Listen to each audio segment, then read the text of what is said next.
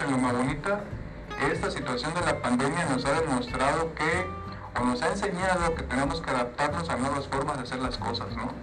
Pues sí, eh, afortunadamente seres humanos somos muy capaces de adaptarnos este, y pues ahí la llevamos ahí tropezándonos, pero cada día queriendo nuevos conocimientos acerca de todo, de todo lo que está aconteciendo y cómo sobrellevar esta, esta nueva normalidad. Sí, yo aprendí a utilizar una, una, aplicación que se la recomiendo a todos aquellos que quieren incursionar en el mundo de la radio, este, que se llama Ancho, Anchor o Anchor. Eh, esta aplicación eh, la, la, descargan a su teléfono celular, decir en la radio, graban el segmento, eh, les permite meter música de fondo y aparte puedes publicarlo, puedes publicarlo directamente en Spotify, ¿no? Entonces, que también con eso pues llegábamos a ustedes, estuvimos llegando a ustedes este, a través de esas grabaciones por medio del 95.1 FM, pero la verdad yo estoy más contento de estar el día de hoy aquí en vivo con ustedes que estar mandando las grabaciones. Sí, porque pues es que lo que pasa que ya después nos decían 5 minutos y nos agarrábamos 20, 30 minutos, ya no nos alcanzaba la hora, pues obviamente en la comodidad de nuestra casita, grabando en la camita. Y ahorita que nos vamos a enfrentar a la nueva normalidad o que estamos entrando a la nueva normalidad, este, hay que, seguimos todavía manteniendo lo que es este, el cuidado, la distancia, la distancia social, hay que seguir con eso mismo. Y en ese sentido, hoy vamos a tener un programa muy especial porque vamos a hacer un enlace hacia la Ciudad de México. El Estado de México. Hacia el Estado de México con una persona que este, tiene mucho tiempo dedicándose a lo que es la, la salud la salud, es activista por los derechos sexuales y reproductivos de la mujer. Pero pues hay que darle la bienvenida primero a nuestra compañera. Ah, sí. Ah, ahora sí. Buenas tardes, buenas tardes, qué gusto volver a verlos, qué gusto estar aquí en esta cabina, ya se extrañaban. Hay que dejar ir para que también volvamos a reintegrarnos con mucha energía, mucha alegría y pues sentir la satisfacción de que bueno, los tiempos van a mejorar y van a ser cada día más mejores porque si bien el confinamiento, esto es lo que nos ha dejado, nos tiene desesperados por no vivir la vida normal que teníamos, pero pues gracias a Dios que aquí estamos todavía. Muy buenas tardes, compañeros. Y en el micrófono tenemos a Marijó Olea Pérez. Pérez. Ya dijiste tu nombre. Mi nombre es María José. Ahí está. Es que entiéndanos, después de cuatro programas pregrabados, pues perdimos un poquito la costumbre. Bueno, pero es cuestión de, tomarlo y sí es cierto, como estaba comentando este Majo, que, que en este momento oración a tratar de nuestra vida cotidiana, eso supone también un reto porque no únicamente como antes, ¿no? Ahora hay este, nuevas medidas de prevención, tenemos que seguir con las medidas de este, profilácticas de lavarse las manos, eh, mantener la distancia social. ¿Sabe lo que era antes? nos está costando un poquito de trabajo volvernos a reintegrar. Hay cosas que realmente sí ya cambiaron, como que ya están cambiando y que no nos estamos dando cuenta. Y el programa de hoy con nuestra invitada, creo que vamos a tocar ese punto y es un punto medular en toda interacción con el ser humano. ¿Quién no se ha enamorado alguna vez? ¿O quién no se ha casado alguna vez? Bueno, sí, algunos que se casan dos, tres veces, ¿no? soltero, ¿tú pariente cómo estás? También. Entonces aquí puro soltero en la cabina. Este, entonces, pues en unos momentos más vamos a hacer el enlace con, nuestra amiga Vania Mosqueda Moreno. Ella, como estaba comentando Sochi, es este es activista de la, de la es activista de la ciudad del Estado de México. También tiene creo que una carrera, tiene una carrera de enfermería, ¿verdad? Es enfermera, de profesión es enfermera. Es, es enfermera ha estado, ha estado este, escribiendo, ya, es que esto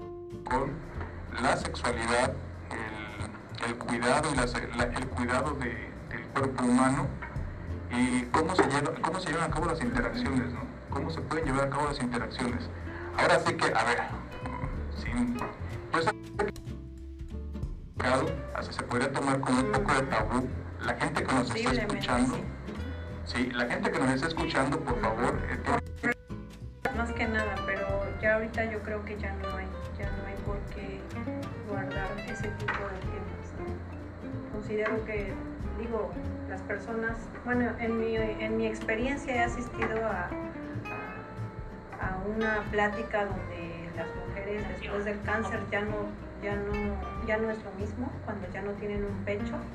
Eh, más sin embargo, hay terapias de parejas, hay terapias de sexualidad en donde ayudan a esa pareja, en donde a la, a la mujer a volver a estimular ciertas cosas y que no se muera completamente porque hay una enfermedad, porque hay un cáncer. Entonces, es un tema tabú, sí, pero dependiendo de la, de la mente, de, la, de cómo nosotros eh, llevamos a cabo nuestra, nuestra sexualidad, porque es un tema bastante amplio y que yo creo que un programa no nos alcanza. Y aparte las cosas hay que decirlas como son. O sea, últimamente este, los temas de educación sexual, para hacer un poco más tolerable el término, pues ya sabemos que se están acuñando términos como el delicioso, ¿no? El delicioso, el prohibido. El prohibido. Este, y bueno, eso trata de relajar un poco el sentido de lo que es realmente una, una la parte de educación sexual o la parte de la conducta sexual del, ser humano. Pero bueno, hoy vamos a tener un experto, una persona que es experta en ese tema y que nos va a platicar acerca de este pues cómo se de tomar eh, la cuestión de la educación sexual. Si existe realmente plenitud de libertad sexual en México, de su punto de vista, por, este, por ejemplo, y creo que ya, ya tenemos el... Pues vamos a saludarla, ¿no? ¿Qué tal, Vani? ¿Ya, ya estás al aire?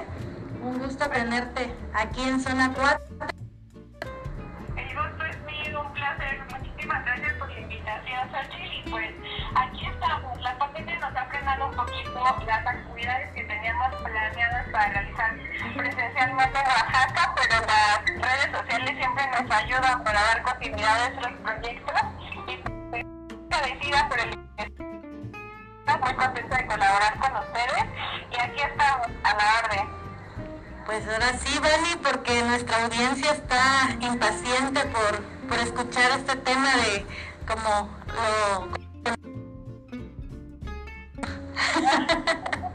este, pues es una plática como ya habíamos este, acordado sobre sexualidad responsable. Eh, queremos que nos que nos digas cómo, cómo se vive la sexualidad responsable. Por supuesto, es un placer es un poquito el delicioso, como bien dices. El delicioso surgió como la intención de llegar a los jóvenes eh, de bachiller. De alguna forma hacerles saber cuáles son sus derechos sexuales y reproductivos, que ellos empiecen a vivir esta sexualidad de manera responsable y no de forma errónea. Sabemos que todos tenemos acceso a temas de sexualidad, pero no siempre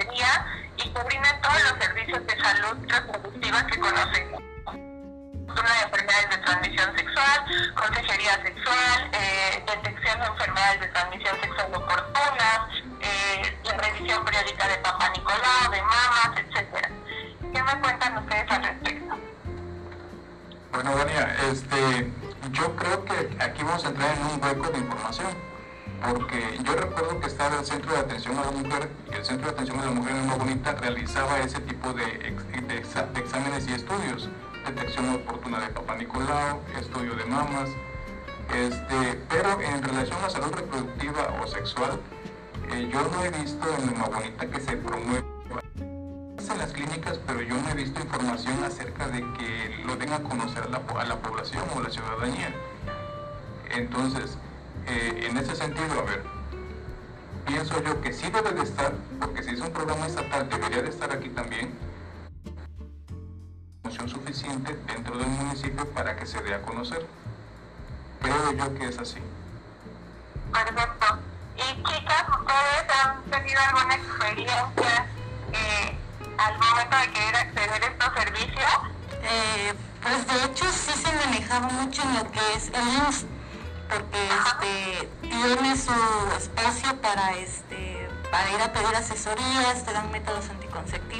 Todo, pero las campañas las realizan, no las realizan de manera frecuente, o sea, te hacen una campaña yo creo que cada seis meses y es cuando reúnen a la gente. Eh, sí está el programa, pero no lo están no lo están llevando a cabo como debería de estar establecido. Eh, y la pregunta que me haces, Vania, este, pues ahorita de grande ya podemos no ir y preguntar porque ya nos sentimos poderosas, ya no tenemos pena. Pero cuando somos jóvenes, cuando somos adolescentes, pues sí me daba un poco de pavor este eh, preguntar sobre esos temas, ya sea en la familia o en alguna clínica. Es correcto. Eh, de hecho, mi compañera me dijo, Sí, Este, bueno, sí, yo de hecho no no ese tipo de campañas porque lo hago lo prevengo mejor este pues ya con una ginecóloga, con alguien más así personal, ¿no? Pero creo que no, en, en, en la localidad eh, hay este un decrecimiento para ese tipo de, de campañas. Excelente. Pues sí, justamente el panorama que ustedes me comentan es el panorama que debemos romper y modificar en cada uno de los estados de la República Mexicana. Y bien, cada institución de salud, como lo es la Secretaría de Salud, el Instituto Mexicano del Seguro Social, el ISTE, que es el servicio de salud que se brinda a trabajadores del Estado, y algunas otras instituciones brindan ese tipo de servicios y de consejería, se mantienen las puertas cerradas hasta que salimos a, preguntar lo que alguien va a una clínica a solicitar el servicio, se entera que existe. Muy pocas veces estamos muchas campañas de difusión, de salir a la población a que lo conozcan. Y considero yo que el campo verde para este tipo de discusiones y, y deben proveer de mayor información es en las escuelas. Por eso, como te comentaba al principio, Xochitl, conocer eh, acerca del delicioso, buscamos que fuera un lenguaje pues llamativo para los y las jóvenes, para que pudieran integrarse o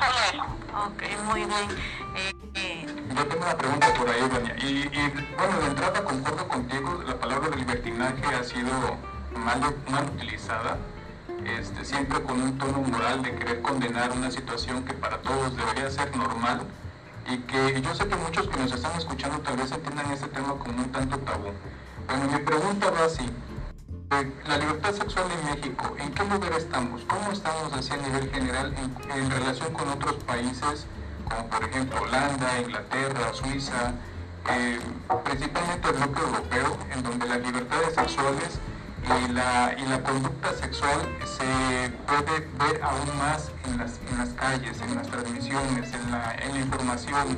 ¿Cómo estamos en México?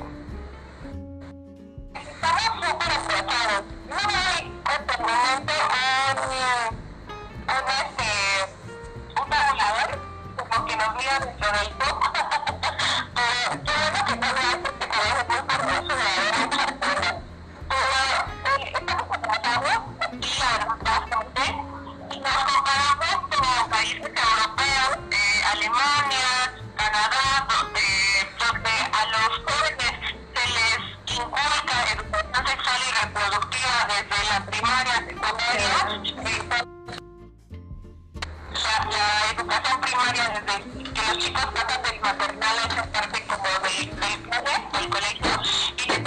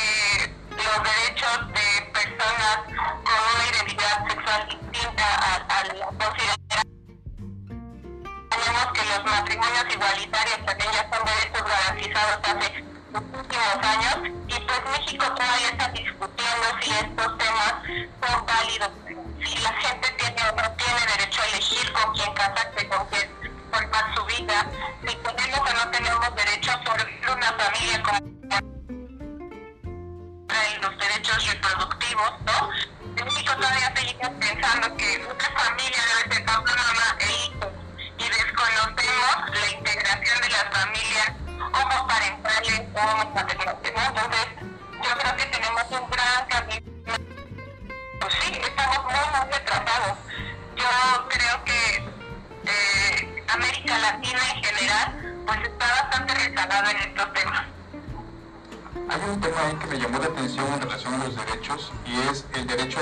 sexual y todo acabas de decir sobre las, las, familias que están integrados por padres homoparentales o maternales ¿no? Así son.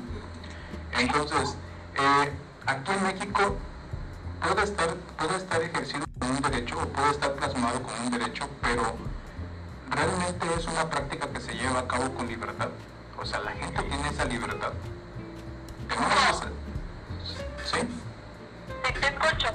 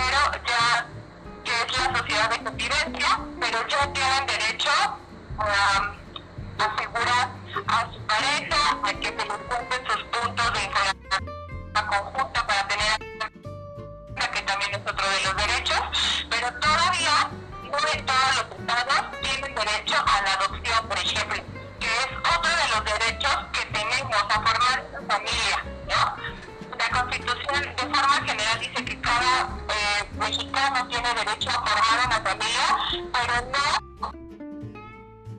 excepciones que ha hecho la sociedad, ¿no? Muy bien, Vania.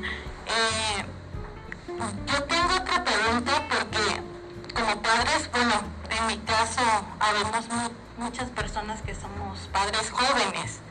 Entonces nosotros pues ya tenemos otro tipo de educación, otro otra perspectiva en los temas. Eh, hay personas que pues ya tienen hijos un poquito grandes y traen consigo esa educación este, tradicional. Como padres abordar el tema de la sexualidad en los niños, porque yo tengo hijos varones y le decía yo Horacio a mi compañero, lo que pasa es que mi mamá se espanta porque este mi hijo amanece con el pene erecto. Este, obviamente pues como somos jóvenes ya sabemos cómo, cómo tomar educación para nuestros hijos, pero para las personas que tienen una edu educación tradicional, ¿cómo pueden abordar este tipo de temas? Lo primero que yo les aconsejaría, les aconsejaría, aconsejaría es acercarse a un profesional de la salud eh, especializado en consejería sexual y reproductiva. ¿Por qué razón? La preparación de otras personas debemos primero de construir todos los tabús, como bien mencionan ustedes, y todos estos preceptos bajo los cuales fuimos creados, ¿no? El de tenía algo de que el sexo es malo, de que acciones cuerpo no se que tu cuerpo no lo toques, niños te van a salir grano con la mano, este, todas estas cosas, encasillábamos el sexo en algo malo comparado con el libertinaje, ¿no? O sea, eso no se puede hablar, eso, esos temas no se discuten en la casa. Por ejemplo, las mujeres nos enseñaron que de tu menstruación no hablabas, ¿no? O sea, como que nadie se entere que estás menstruando y que empezaste a menstruar y que no se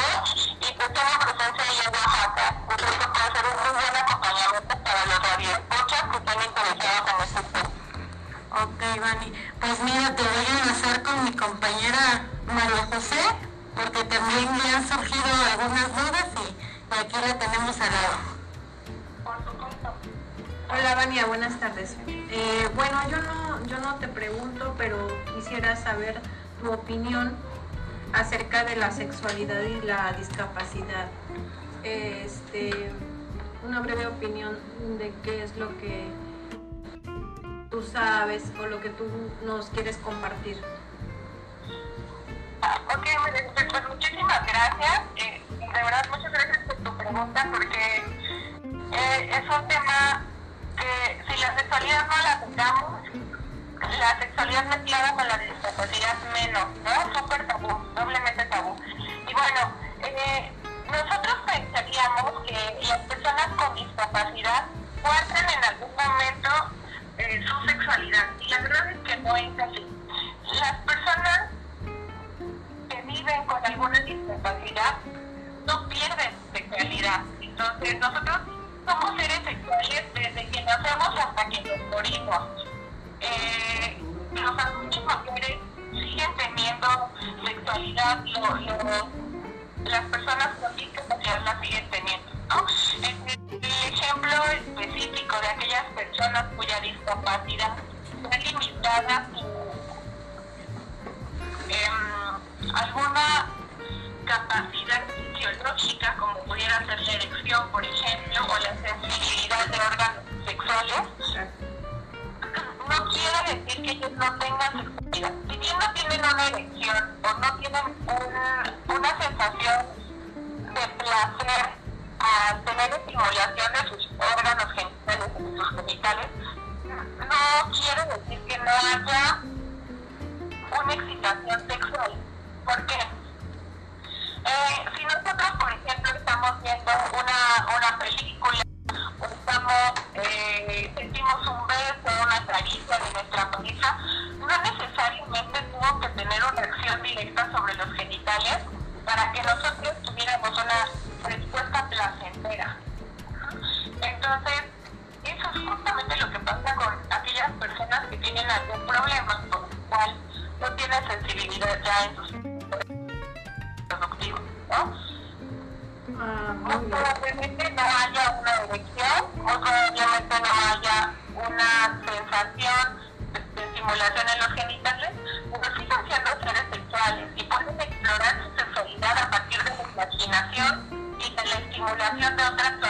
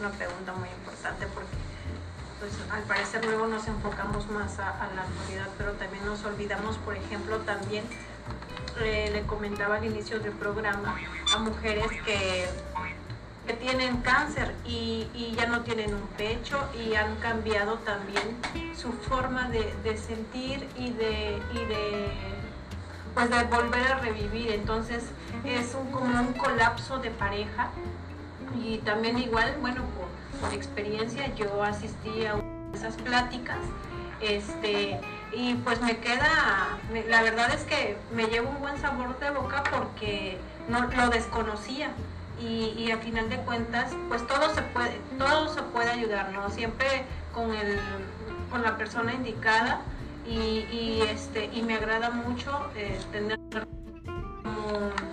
como, invitada porque la verdad es que nos amplías mucho eh, el, conocimiento y sobre todo nos despiertas interés para poder seguir y poder este em, pues comunicándolo, ¿no? Me despido, te voy a comunicar aquí con mi, mi compañero Horacio y muy, muy amable, muchas gracias.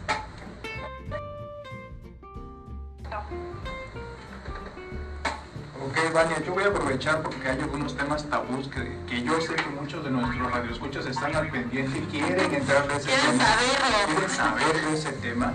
Y a ver, te, ahí te va primero una, una pregunta. Eh, ¿Cuánto debe durar una relación sexual? ¿El coito cuánto debe de durar normalmente? Una hora. Una hora, dices dos y una hora. Ay, Diosito. La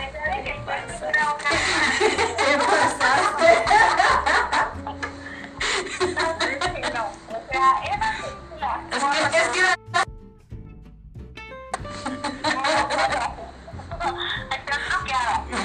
No, es que Horacio dice que dura una hora, pues yo digo lo que él dice. No, pues no. Es la mascarilla N95.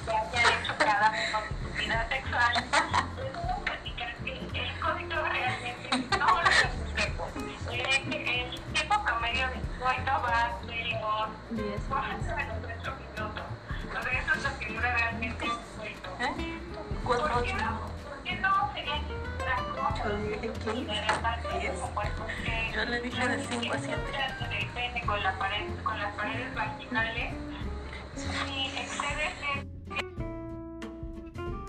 10, 15 minutos, empieza a haber tanta fricción que las paredes vaginales, la vulva se plana y hay un roce constante. Entonces esto pues, lejos de ser grato, eh, genera dolor y, y, molestia, ¿no? O sea, que empieza a irritar las paredes vaginales. ¿Qué es lo que sí debe durar mucho y es algo que deben hacer unos buenazos? Pues en el previo, ¿no? O sea, toda esta parte del pulseo, todo lo que es el preámbulo erótico, pareja, eso es algo que se deja de caer mucho, ¿no? Ustedes me van a permitir, recuerden la primera vez que tuvieron relaciones sexuales con su les haya gustado, eso ya es tema de cada quien.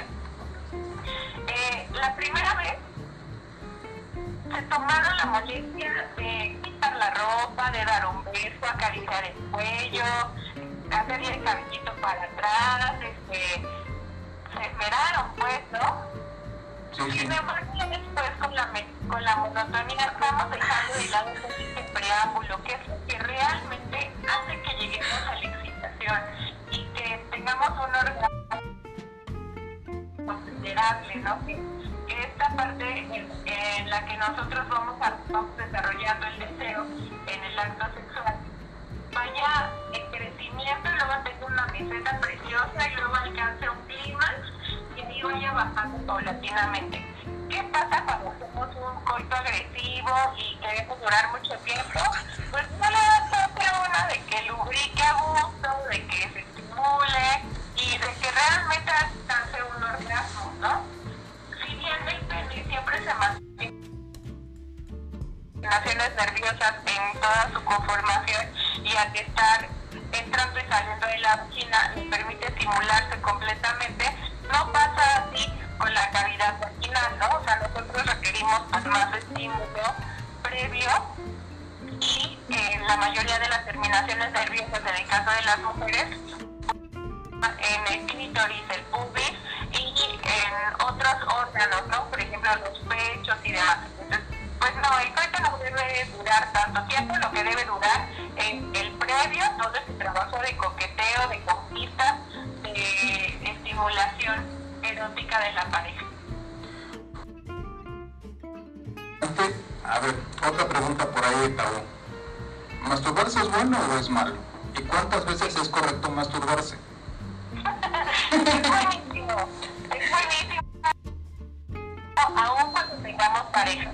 Eh, la masturbación, en primer lugar, eh, vamos a generar una sensación placentera para el endorfinas y hace una fiesta en el cuerpo. Entonces, pues es bueno para la piel, para el cabello, para, para todo es bueno, ¿no? Para el sistema inmunológico, ahora que estamos tan preocupados por el COVID. entiendo por qué le brilla el cabello a. Entonces, eh, es perfecto. Yo siempre de la masturbación y de que se promueva muchísimo, muchísimo en los jóvenes, porque el masturbarse eh, incluso pudiera retardar el inicio de la vida sexual. ¿Por qué razón? Bueno, pues porque a partir de la masturbación vamos a conocer a nuestro cuerpo, vamos a saber qué nos gusta, cómo nos gusta y dónde nos gusta. Y cuando nosotros decidamos tener una pareja, no vamos a caer como el borras con eh, la, experiencia que todo mundo tiene, horrorosa, o bueno, la mayoría, porque no todo mundo, primera vez, ¿no? Si tú le preguntas a 10 personas cómo fue su primera vez, me atrevo a decir que una te va a decir que fue muy placentera, dos te van a decir que no fue placentera, pero no les desagradó, y las otras que eso te van a decir que fue espantosa, ¿no?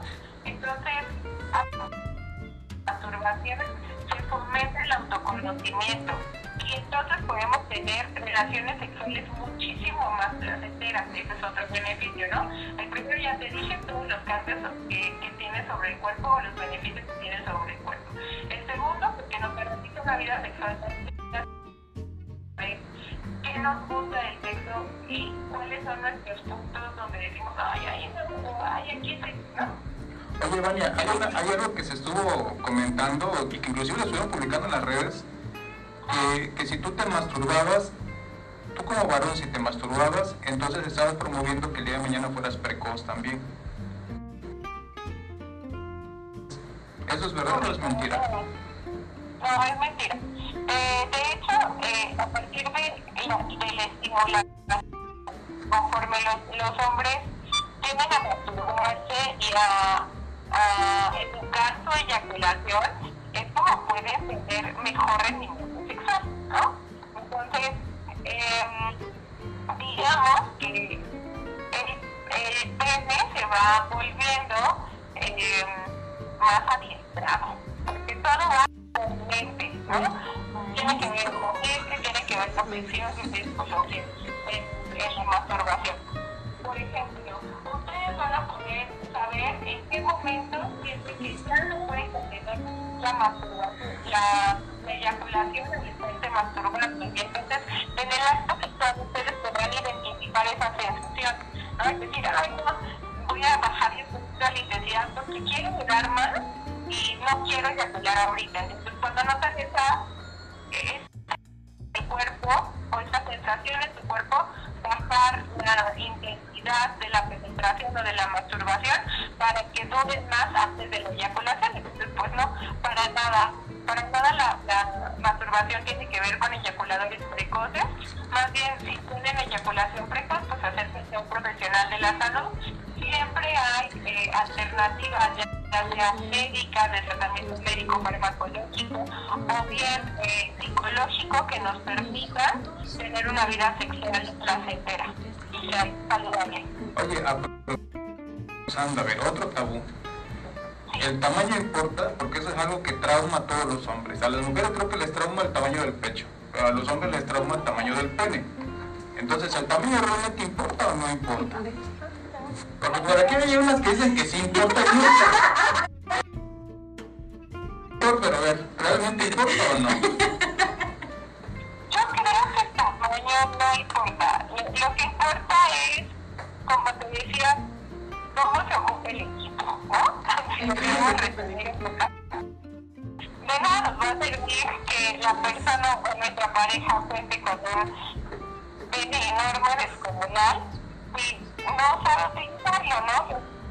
Lo que yo te decía, si no hay premio, si no hay estimulación, si no hay coqueteo, si no hay química entre la pareja, pues son detalles que salen sobrando, ¿no? El, canal, eh, la longitud, perdón, que tiene el canal femenino no es tan amplio. O sea, realmente estamos hablando de 10 centímetros los 12 centímetros. Entonces, en promedio, ¿eh? Obviamente hay canales vaginales más alargados. Si hubiera un pene demasiado es doloroso el coito, porque llega a tocar el término y genera molestia. Entonces, pues no, realmente, pues eso no, no ocurre. O sea, el, el tamaño no importa, lo que importa es que lo sepan utilizar. Oye, y ya, a ver, este, porque creo que ya están formulando nuevas preguntas por ahí, porque están, están, Es que ya, están ahora sí ya- preguntas a, ya- a la cabina. Ya Horacio, ya entendimos por qué Horacio siempre anda con una sonrisa, por qué le brilla el cabello. O sea, ya es nuestro maestro de aquí de la radio. Cálmate, Xochitl. Este, bueno, a ver, Dania, a ver, ¿cuántas veces a la semana? Porque también por ahí hay un chiste, ¿no? Que dice que una vez al día, una vez al mes, una vez a la semana, una vez al día y así. Entonces, eh, yo entiendo que cada pareja se desenvuelve o desarrolla su vida sexual en relación a muchos factores, pero ¿cuántas veces a la semana es normal tener coito, tener relaciones sexuales? ¿O eso es una decisión propia? Esto tiene que obedecer en cuanto, justamente como tú dijiste, a cada pareja, ¿no? Eh, de pronto, pues resulta que el líbido de ambos está a tope y, y, pues quieren tener relaciones mañana, tarde y noche, ¿no? Pero hay ocasiones en las que cuestiones eh, o alguna otra, algún otro tipo de tensión no nos van a permitir tener un límite tan alto, ¿no? O sea, por ejemplo, toda esta situación de la pandemia, del COVID y demás, a las personas les pegó de forma distinta. Hay personas en las que se incrementó su deseo sexual y hay personas las que bajó drásticamente, ¿no? Eh, en algunos subió su deseo sexual pues porque no tenían ya como este tipo de preocupaciones del trabajo, de este de tener, por ejemplo, em, problemas en la oficina, en la carrera como con los niños y cosas por el estilo, pero no en todos los casos, ¿no? Hay personas que eh, sus empleos, hay personas que atraviesan por situaciones de pérdidas familiares y esto entonces, no hay un promedio, creo que eh, es algo bastante pretencioso poner un tabulador en cuanto a cuánto sexo tengo, ¿no? Creo que debe ser bueno. Sí, este, sí, porque bueno, eh, entendemos de que el libido de cada persona es diferente, pero tampoco es más muy alto, ¿no? Como tú lo dijiste, responde a otros, a otros factores que inclusive algunas veces llegan a ser externos, ¿no? Es correcto, es correcto. Cuando, cuando nuestro líbido o nuestro apetito sexual se pudiera volver un problema, cuando no hay corresponsabilidad y cuando no hay autocon cuando no hay la pareja, ¿no? ¿A qué me refiero con ello? Eh, que yo tenga un apetito sexual extremo y que el sexual no me permite entender que mi pareja no lo tiene, ¿no? O sea, de pronto eso es algo que genera discusiones entre las parejas, ¿no? Eh, que uno quiere tener sexo y el otro no. Entonces creo que es la comunicación en pareja. Aprendamos a escuchar y atender y entender al, otro y a tener muy presente que mi satisfacción personal no es lo único que cuenta. ¿Qué, es lo que nos enseñó, ya, ya por último yo para cerrar mi bloque de preguntas, qué es lo que nos enseñó este, el COVID en esos tiempos? Bueno, yo recuerdo que, por ejemplo, para entrar en el contexto, cuando tuvimos la pandemia, porque tuvimos una pandemia de VIH en, en la década finales de los 70 y principios de los 80, la sexualidad en el mundo cambió a consecuencia de esta pandemia. Estoy hablando del, del SIDA como lo conocemos. Pero sin lugar a dudas tú tocaste un punto muy importante que es el COVID también vino a cambiar la forma en la cual nosotros estamos teniendo, manteniendo relaciones sexuales. Es correcto. ¿Y qué nos viene a dejar ahorita el COVID? Hasta el momento, ¿cómo vamos? Ya lo mencionaste un poco más. El amor en tiempos de COVID-19. Híjole, ¿cómo es el amor en tiempos de COVID? Yo creo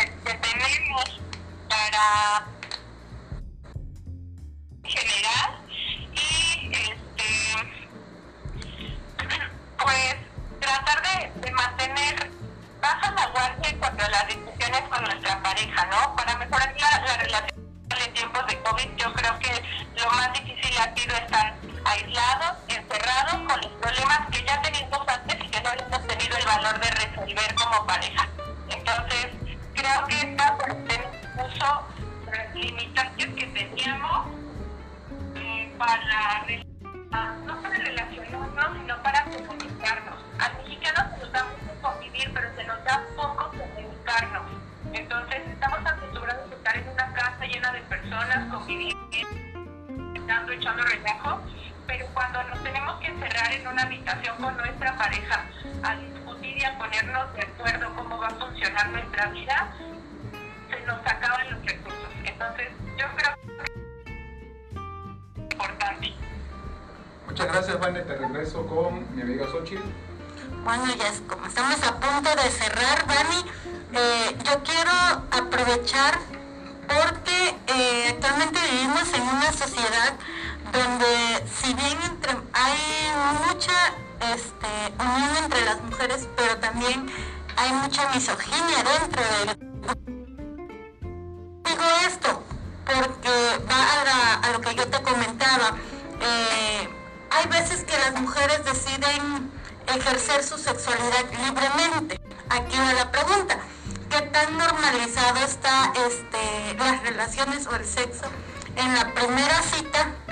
¿Y cuál sería el, la recomendación o esa palabra de aliento que les darías a las mujeres y a los hombres que nos escuchan para que no discriminen a una mujer que vive que vive este, su sexualidad abiertamente.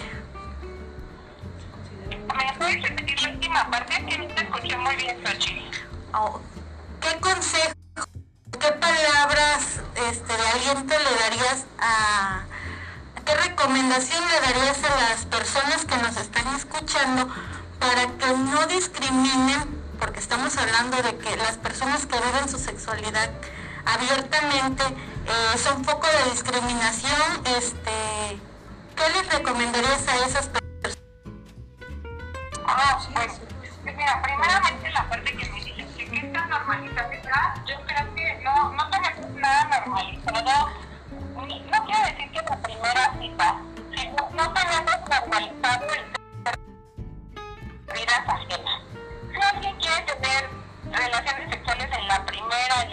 de la décima cita hasta que se pase, es una decisión individual y no era ponerse a discusión eh, con otras personas. ¿no? O sea, esto es una decisión que cada persona tomará personalmente y exclusivamente de ellas, ¿no? Entonces, de ellas y de ellos, porque pues también es una relación donde se tiene que tomar en cuenta al otro. Eh, ¿Qué palabra de aliento le daría a quienes sufren discriminación por el ejercicio de su vida sexual? Pues a que se concentren en su satisfacción personal, ¿no? O sea, cada individuo debe decidir cómo va a vivir su vida. Y en cuanto a vivir su vida me refiero a todas las esferas que lo conforman. Eh, socialmente, psicológicamente.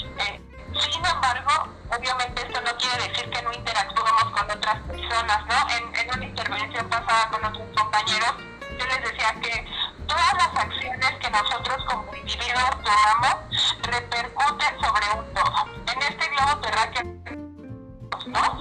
Y de pronto se entiende que esta individu- individualidad o esta autonomía de la cual tenemos derecho nos da pautas para mm, tomar decisiones que pudieran afectar a otros sin tener consecuencias, ¿no? Por ejemplo, pues porque a mí yo no creo en ¿no? Yo decido eh, no utilizar de preservativo al tener una relación sexual porque a mí no me gusta cómo se siente. Ok, está bien, esa es tu decisión, la tuya, no de la otra persona. Entonces, inicio esta charla, cuando mis decisiones afectan a otros, se acaba mi derecho de individualidad y el ser colectivo, en el que las acciones que yo tengo van a repercutir a un todo. Y pues ahí eh, yo creo que sería ubicarnos sobre si esta acción por la cual estoy siendo juzgada o juzgado es sobre mi persona y sobre algo que solo me repercute y me involucra a mí o sobre algo que repercute e involucra a otros. Porque también el ser irresponsable con el ejercicio de nuestra sexualidad de pronto repercute en otros, ¿no?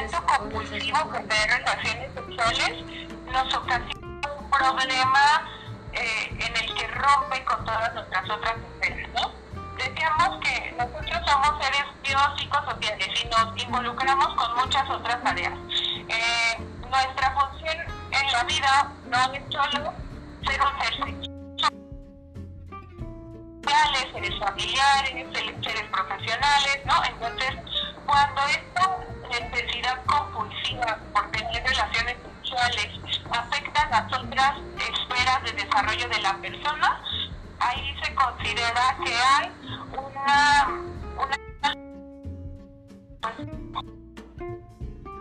acercarse pues con un profesional de la salud. Hay excelentes sexólogos en México que pueden brindarnos orientación al respecto. Muy bien, Vania. Pues mira, yo te agradezco el, el haber esta invitación al programa. Estuvo muy enriquecedor. Eh, la verdad que este, sí nos llegaron preguntas. La audiencia sí se interesó por el tema. Eh, nos aclaraste muchas dudas aquí a los que estamos en el panel. Eh, sí, y pues esperemos que más adelante se pueda dar este, otra charla para seguir despejando dudas a los, a los que nos siguen haciendo llegar sus preguntas. Con mucho encantada de participar con ustedes y para mí también fue una experiencia muy enriquecedora. Eh, muchísimas gracias por la invitación y muchísimas gracias a la audiencia. Esperemos que este interés por la sexualidad pues no sea solo por esta ocasión y que se involucren en todo lo que tiene que ver el gozar de una vida sexual este, activa y responsable. Claro que sí, Vania, te, te mando un fuerte abrazo este, hasta México. Eh, salúdame a todos los que tengas ahí a tu alrededor. Me imagino que por ahí debe estar el. Así es. Gracias. Este, y, ay, Héctor, saludos. Te regreso un abrazo y pues eh, para mí como te dije ha sido un placer.